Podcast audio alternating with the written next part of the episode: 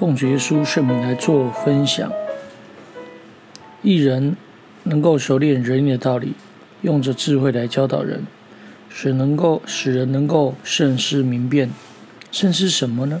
慎思啊前因后果。那又明辨什么？也就是明辨是非善恶。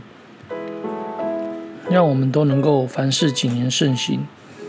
一人会能够来引导人、教导人认识基督，得着丰盛的生命，追求永生的福气。但是愚昧人却是自以为是，他没有办法顺服责备、管教，啊，不不听从人的教导以及啊劝诫。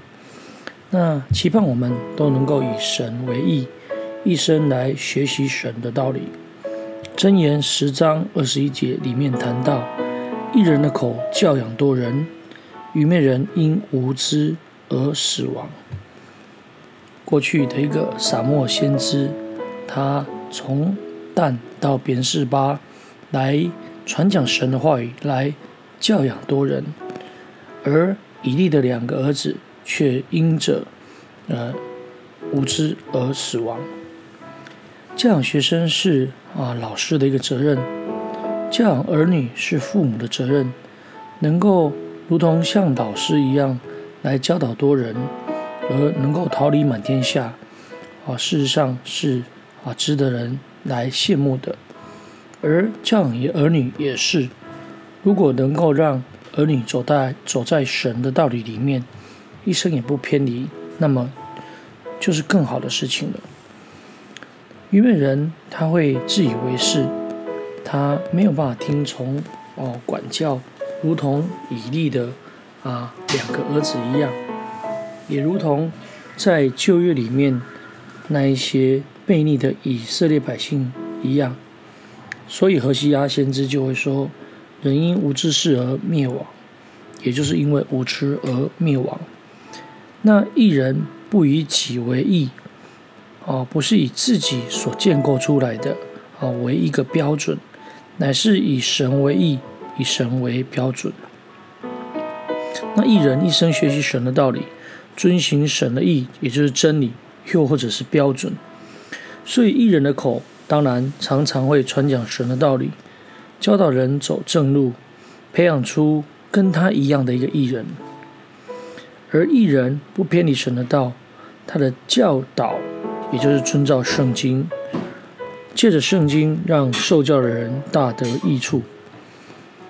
一人熟练仁义的道理，知道分辨好歹，因为他经历过吃属灵的奶，吃属灵的粮食，所以他能够以智慧教导人，使人懂得啊慎思明辨，啊了解什么事情该做，而做之后的结果是什么。让人家能够明辨什么是对或错，又何为善，又何为恶。